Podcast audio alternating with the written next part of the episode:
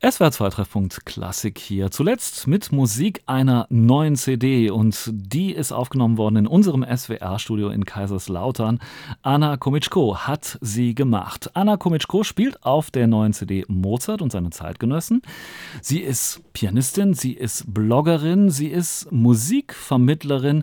Sie hat einen YouTube-Kanal unter dem Motto Striving for the Future of Classical Music. Also geht sie auf die Zukunft der klassischen Musik zu. Ja, und sie ist mir jetzt am Telefon verbunden. Hallo, Frau Komitschko.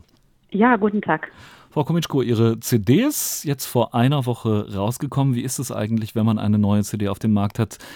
Packt man die dann erstmal aus, legt die in den CD-Player, nimmt sich ein Glas Rotwein und hört sich die an oder was machen Sie als erstes? Also wenn ich die Kopie bekomme, dann werde ich die nicht mehr zu hören, weil ich habe sie einfach schon viel zu viel gehört. da kann ich das einfach nicht mehr.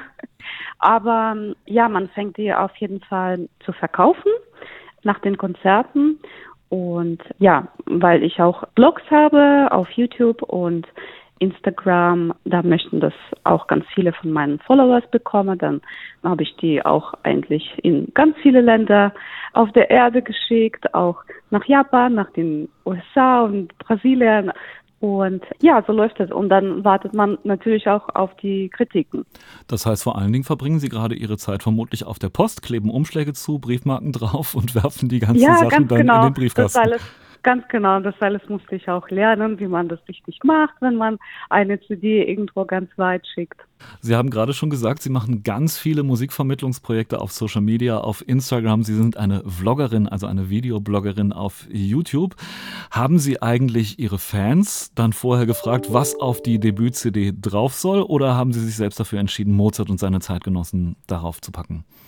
Das habe ich tatsächlich nicht gefragt. Also nach meiner Meinung, das soll eigentlich immer Künstler entscheiden, was die selbst am liebsten spielen wollen. Aber auf jeden Fall habe ich auch davor ganz viel erzählt über dieses Programm und über meine Verbindungen zu den Komponisten. Ja, dann frage ich doch jetzt einfach mal genau dasselbe. Was ist Ihre Verbindung zu Mozart? Was sind Ihre Verbindungen zu seinen Zeitgenossen?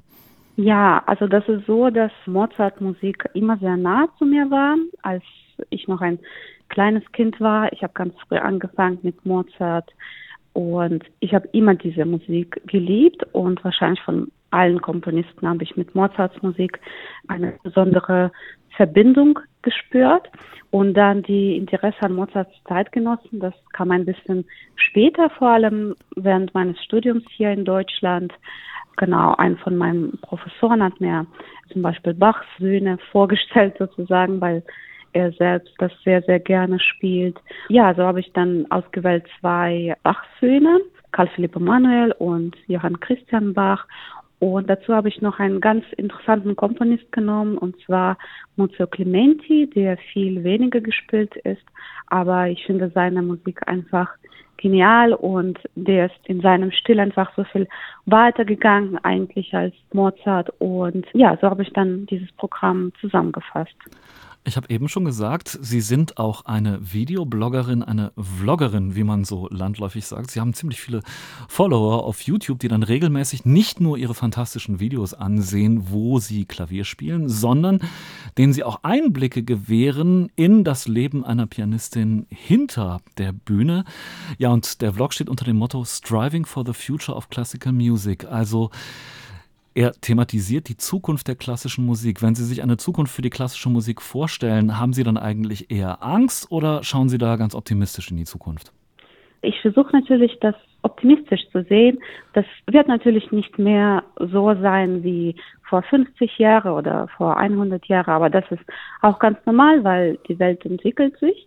Aber ich sehe immer noch sehr viel Interesse an klassischer Musik. Genau, es gibt einfach Sachen, die ich mir für die klassische Musikbranche wünschen würde. Ich möchte, dass das alles ein bisschen mehr nachhaltiger wird, sozusagen, auch mental, dass wir zum Beispiel weniger Musikwettbewerben haben, aber dafür viel mehr Projekte und dass wir natürlich auch mehr Inklusion haben in klassischer Musikbranche, dass wir mehr vielleicht Komponisten aus andere Länder haben, also nicht nur aus westliche Länder, dass wir auch fair für Frauen sozusagen bleiben. Also das alles, ja, ich rede über alle diese Themen auf meine Blogs ganz viel. Aber generell versuche ich da optimistisch zu bleiben. Ja, ich habe Ihre Vlogs auf YouTube mir auch mal angesehen und ich habe mit Erstaunen festgestellt, da gibt es eine Folge, die heißt The Dark Side of Being a Concert Pianist, also die dunkle Seite des Daseins als Konzertpianistin. Und dieser Videobeitrag von Ihnen hat tatsächlich die meisten Klicks. Da reden Sie ganz offen über Probleme, die eben einhergehen mit der klassischen Musik. Man steht unter wahnsinnigem Druck, der Wettbewerb ist unmenschlich. Dann geht es auch um Geld. Stars werden riesig hochbezahlt und die anderen kriegen nur winzige Gagen, manchmal gar nichts.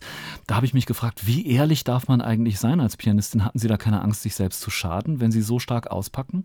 Nein, ich habe gar keine Angst. ich mache keine Wettbewerbe mehr.